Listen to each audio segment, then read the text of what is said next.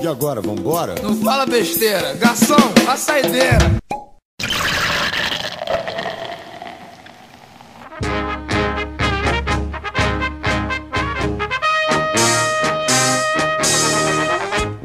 Salve, salve, torcida tricolor! Começando mais um SPF Cast, podcast da torcida tricolor. Um programa, programa de número 72, um programa muito especial. O primeiro programa desde que começou o SPF Cast, onde a gente pode gritar aqui: é campeão. Tudo bem, foi da copinha, né? Mas o São Paulo tá numa zica tão grande que nem copinha tava ganhando ultimamente, né? Mas eu não, não vou ter o prazer de falar aqui sozinho desse dessa conquista de hoje, não. Vou, tô aqui com dois amigos, né? Um que tá sempre com a gente aqui e um convidado que tá participando, tendo prazer. Nós estamos tendo prazer de tê-lo aqui na nossa gravação pela primeira vez. Vou apresentá-los. Estamos aqui com Presida. Beleza, Presida? Salve nação tricolor, Presida na área. Tava com saudade já desse programa, né? Fiquei um tempinho afastado, umas férias prolongadas. Mas estamos de volta. E eu voltei como, né? Já voltei trazendo sorte pro São Paulo, né? Já conquistando um título hoje, então São Paulo aí a galera tem que agradecer a minha volta. Já voltei iluminado. Vamos falar um pouquinho aí de como que foi esse jogo, que foi difícil pacas, né? Não foi um jogo fácil, não. Mas é isso aí. E abrilhantando a nossa bancada aqui também, Alexandre, Alexandre do podcast Dois Tempos, do grupo Gabiroba. Tudo bem, Alexandre? Opa, tudo bem, Giovanni, presida? Boa noite a todos aí. Torcida São Paulina aí, depois desse jogo complicado aí, hoje contra o Vasco, mas o São Paulo conseguiu o título realmente, jogando bem, né? Isso que é mais legal, né? São Paulo só não ganhou o jogo contra o Vasco, contra o Cruzeiro, né, nas quartas de final, mas mesmo assim, São Paulo também teve o jogo com a Ferroviária, né, que acabou empatando é, na primeira fase, mas o time sempre jogando para frente, buscando gol, fez gol em todas as partidas. Isso também deixa a gente feliz. A gente vai falar um pouco disso durante a participação, durante o programa, mas isso também anima a gente como torcedor. E além, claro, do título que o São Paulo estava precisando. E antes de também de mais nada, agradecendo vocês pelo convite de participar aqui desse grande programa que fala bastante do São Paulo. Valeu demais. Opa, prazer é nosso. Mas é isso aí. E antes de falar do jogo também, eu gostaria de falar uma coisa muito importante, que hoje, dia 25 de 1 de 2019, é aniversário de São Paulo, né? São Paulo Futebol Clube comemorando 89 anos de história aí, de muita história, de muitas glórias, zero rebaixamento. E é isso aí. Parabéns, São Paulo. Mas é isso aí. Então vamos falar um pouquinho do, do jogo. São Paulo e Vasco aí, uma final que se repetiu, né? O São Paulo já fez uma final de copinha contra o Vasco. Não, não lembro exatamente o ano, acho que foi em 94. 92. Uh, 92. Isso. Em 1992 eu, foi o mesmo esquema. O São Paulo empatou, porém perdendo os pênaltis, né? Então hoje, hoje a gente pode tirar como uma revanche. Esse tetracampeonato de São Paulo ele veio como uma revanche. Né?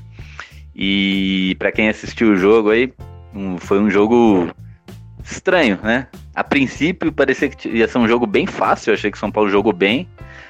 Começou com 2 a 0 Começou com 2 a 0 não é? Mas fez 1 a 0 no, no primeiro tempo.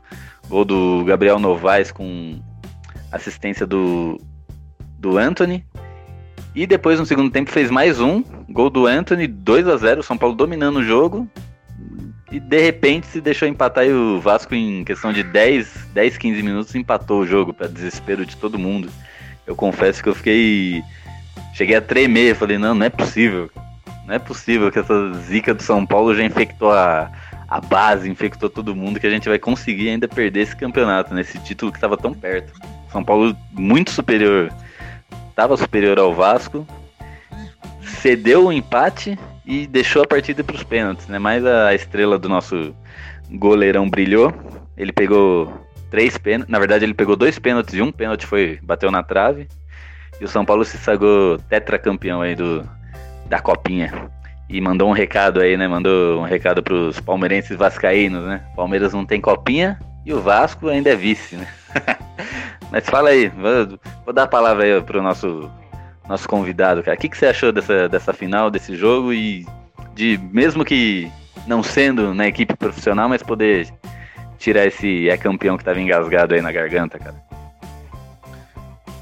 Olha, Giovanni, eu achei uma campanha do São Paulo muito boa, no geral, realmente. É uma campanha que deixou a gente animado pelo jeito do time jogar, né? Jogando realmente mais ou menos já num, num jeito que o Jardine está querendo implantar na equipe principal, né? Jogando para frente, marcação bem alta, realmente pressão na saída de bola do adversário.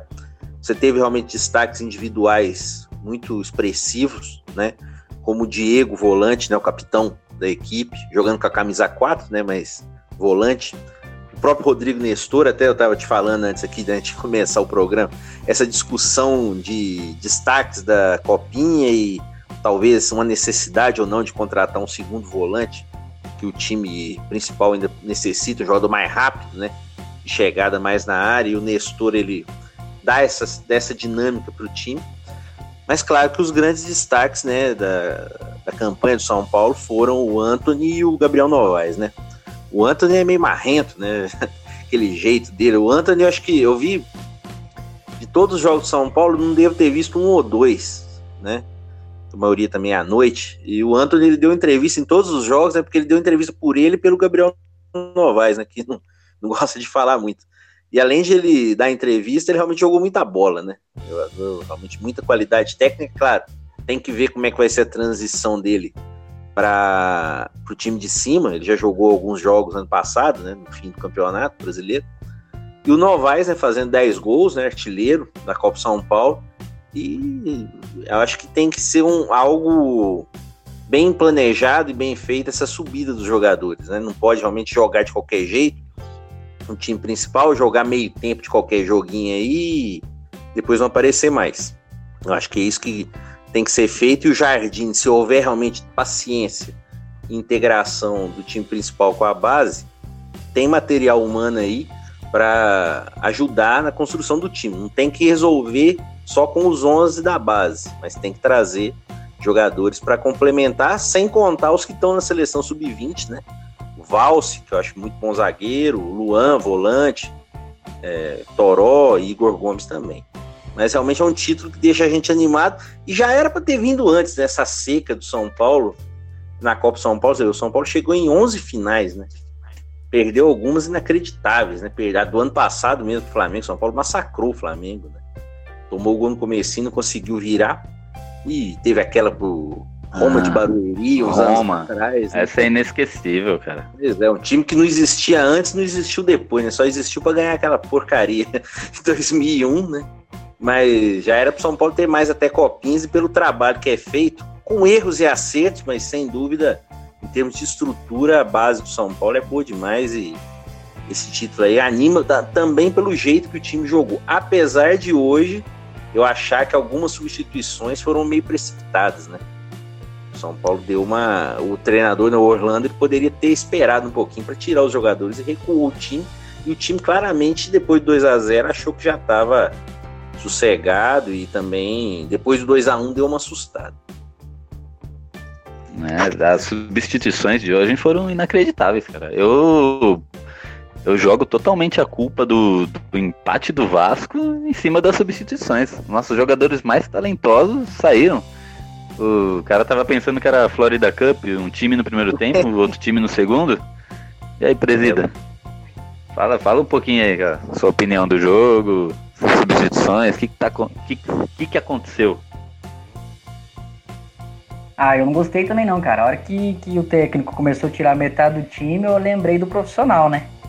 E daí eu falei, meu Deus do céu, acho que ele tá assistindo muitos jogos do São Paulo no ano passado, que, que acontecia a mesma coisa, né? Acabava o primeiro tempo, começava o segundo tempo ali ganhando. Vamos fazer o quê? Vamos recuar. Vamos substituir, colocar volante, colocar zagueiro e vamos recuar. Vamos, vamos, vamos esperar ali que, que nós não vamos tomar gol. E não foi o que aconteceu, né? Ele sub subestimou muito a equipe do Vasco, que é uma equipe que, que, que joga muito para frente, igual a do São Paulo. Eu assisti o jogo contra o Corinthians, cara, e eles massacraram o Corinthians. Era para ter sido no primeiro tempo uns 4, 5 é que depois eles deram muito mole. Mas era para ter sido uns 4, 5 só no primeiro tempo. E eu pensei assim, vai ser um jogo de igual para igual. O São Paulo atacando e o Vasco atacando. É, eu não esperava que o São Paulo fosse abrir 2 a 0 né? Já ali com 10, 15 minutos do segundo tempo, é, nenhum São Paulino pensaria, pô, 2 a 0 nesse time do Vasco. Mas aconteceu, e a confiança ficou tão grande, mas tão grande, que ele pensou assim, ah, tá garantido, vamos, vamos ser campeão, agora é só equilibrar ali, né, marcação, pá, tomamos no rabo, né, 2 a 2 a 2 e, e se tivesse mais 10 minutos de jogo, provavelmente o Vasco faria o terceiro. É que o pessoal já estava cansado, o jogo já estava muito no finalzinho e, e ali já era, vamos dizer assim, decretado a cagada do, do nosso treinador. E ele foi beneficiado, assim, né? Se é, se é, a palavra correta, ele, graças ao nosso goleiro, né? Thiago Couto. E o pessoal tá falando Thiago Couto Senna, Thiago Zé Senna, não sei. É, que salvou que salvou o cargo dele, é, salvando o São Paulo de novo, né? Que já salvou. É, teve um outro jogo também, que eu agora não lembro o adversário, que também foi a classificação nos pênaltis, onde ele já tinha salvado São Paulo ali. É, e um detalhe interessante que dificilmente, né? A, ba a, base já teve outros campeonatos que a gente foi eliminado justamente nos pênaltis. Teve até um contra o Corinthians, né? Que aconteceu isso. Então, a, a, isso era uma coisa que me deixou até meio com um, um, pé atrás. Será que, será que os caras não vão sentir ali na hora, né, do pênalti? É, tava ganhando de 2 a 0 pô, a, confiança tava lá em cima, de repente a confiança desce. E não, cara, a frieza dos caras, até quem substituiu ali o, o pessoal que no intervalo bateu muito bem, o Thiago Couto frio ali na, nas defesas. Teve até uma a última a, a última batida, a, não, a primeira batida que ele pegou de pênalti, ele, ele, deu para ver na cara dele que, que ele tava dando um sorrisinho, ele, ele já sabia onde o cara ia bater, velho. A confiança dele era tão grande que ele falou assim: "Eu sei que é aqui". Tanto que ele nem, se você perceber no replay, ele nem, ele nem pula muito, ele, ele só deita, só deita, estica a mão, a bola tá, tá na mão dele, de tão grande que era a confiança dele. É, destaque também, acho que foi o Vitinho, não sei se vocês conseguem me lembrar aí, é, foi o Vitinho que perdeu o pênalti do São Paulo nas penalidades, não foi? Foi o Marco Júnior. Oi? Foi o Marco Júnior. Foi o Marco Júnior, porque o, o, pessoal na transmissão falou Vitinho. E não foi, foi o mesmo Vitinho que perdeu o pênalti passado, né? Que tentou dar uma cavadinha lá. Isso, Aí eu pensei, é, então, eu pensei, caramba, se, se foi o Vitinho, né?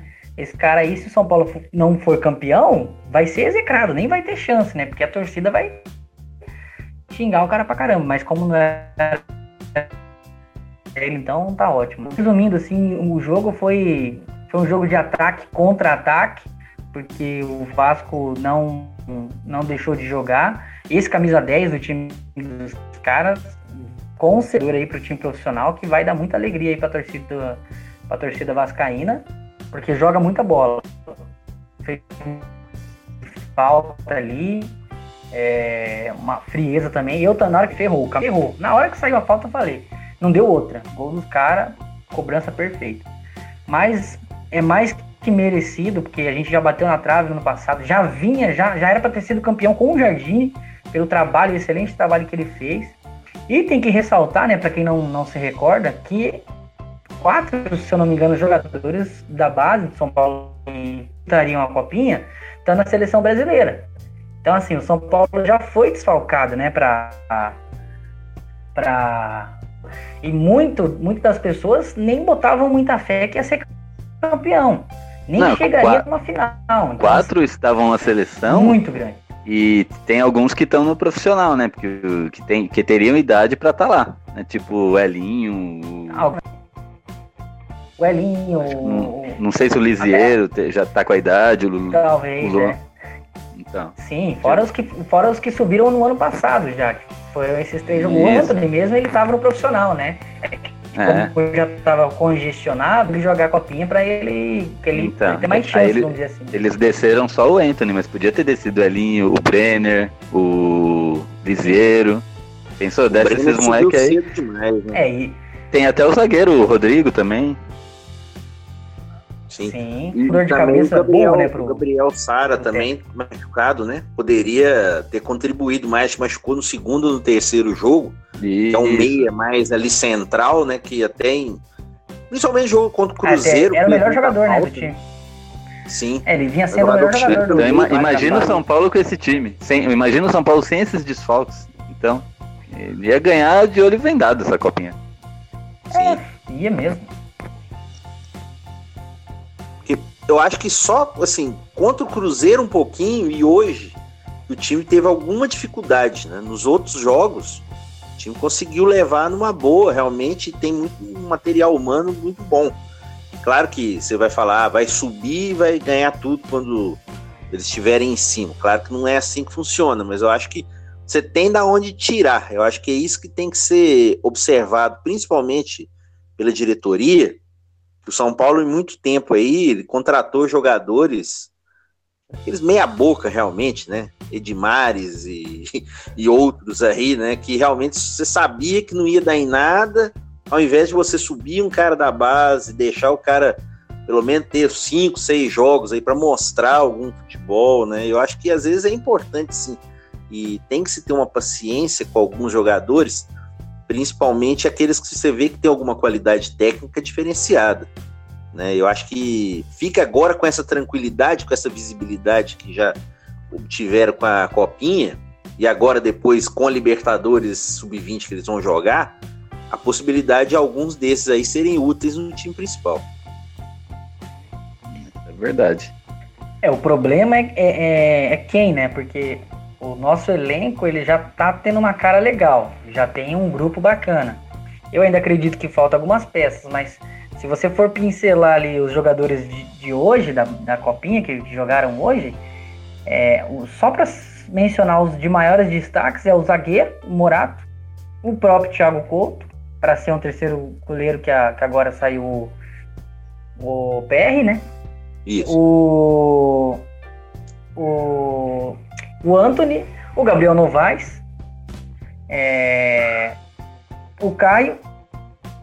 Tem uma galera, tipo, pelo menos uns cinco, pelo menos uns cinco ali da, do, do time titular, jogariam fácil, é, iriam compor fácil o elenco do, do time profissional.